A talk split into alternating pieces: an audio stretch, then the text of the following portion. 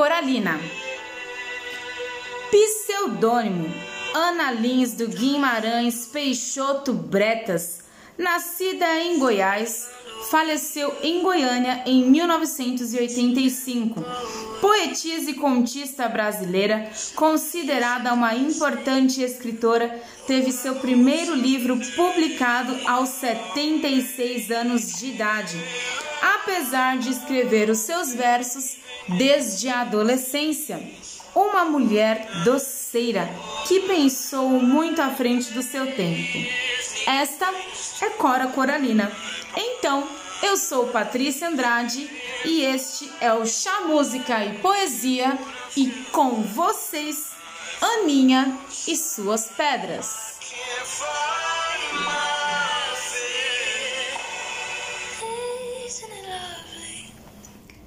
Não te deixe destruir, ajuntando novas pedras e construindo novos poemas. Recria a tua vida sempre, sempre. Remove pedras e planta roseiras e faz doces. Recomeça. Faz de tua vida mesquinha um poema e viverás no coração dos jovens e na memória das gerações que hão de vir. Esta fonte é para uso de todos os sedentos. Toma a tua parte, venha a estas páginas e não entraves o seu uso aos que têm sede. Conclusões de Aninha. Estavam ali parados, marido e mulher. Esperavam o carro.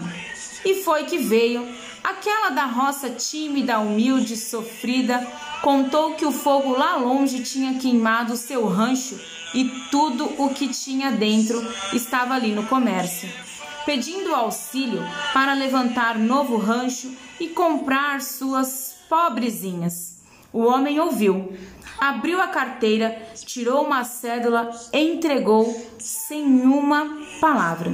A mulher ouviu, perguntou, indagou, especulou, aconselhou, se comoveu e disse que Nossa Senhora havia de ajudar e não abriu a bolsa. Qual dos dois ajudou mais?